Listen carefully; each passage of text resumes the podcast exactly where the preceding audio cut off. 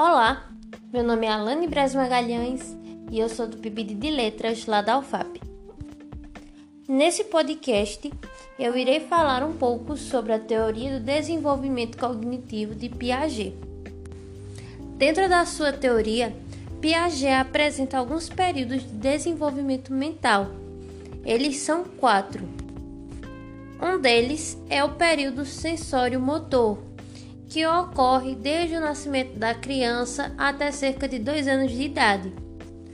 Nesse período, a criança não se percebe como um ser possuidor de desejos e de vontades.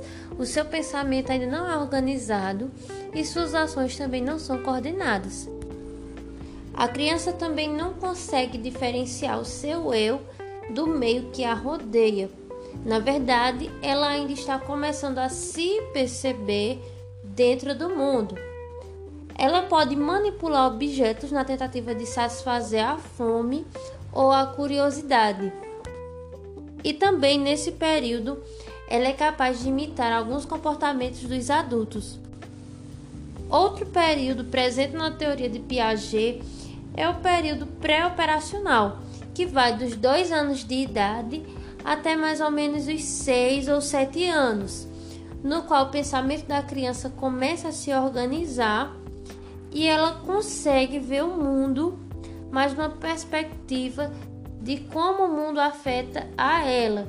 Ela observa a realidade, ela observa as coisas, mas ela só percebe como aquilo a afeta.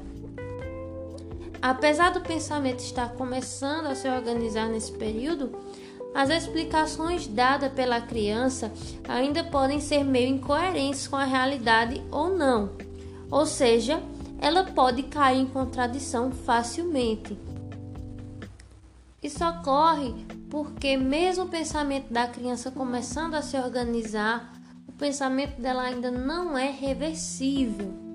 Reversível está relacionado ao pensamento lógico, ou seja, uma criança nessa, nesse período não consegue desenvolver um caminho cognitivo e a partir daí percorrê-lo.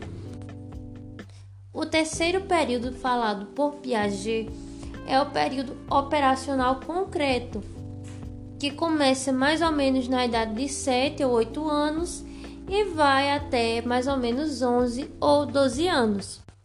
É nesse período que a criança passa a ver o mundo não só como ele a afeta, mas como afeta as outras pessoas também.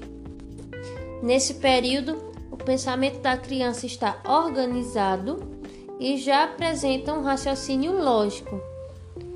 Porém, ela não é capaz de trabalhar com hipóteses. Somente a partir do quarto período que o indivíduo consegue trabalhar com hipóteses verbais e não apenas com objetos concretos. Esse período vai dos 11 ou 12 anos até a idade adulta. Ele pode começar aos 11 ou 12 e vai até a idade adulta daquele indivíduo. Esse período é chamado de operações formais. Esses foram os quatro períodos de desenvolvimento mental trabalhados por Piaget. Piaget ainda afirma que o crescimento cognitivo da criança se dá por assimilação e acomodação. Na assimilação, a iniciativa da interação do sujeito com o objeto é do organismo, o próprio indivíduo que constrói esquemas de assimilação.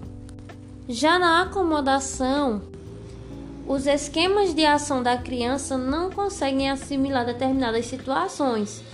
Nesse caso, o organismo mente, desiste ou se modifica.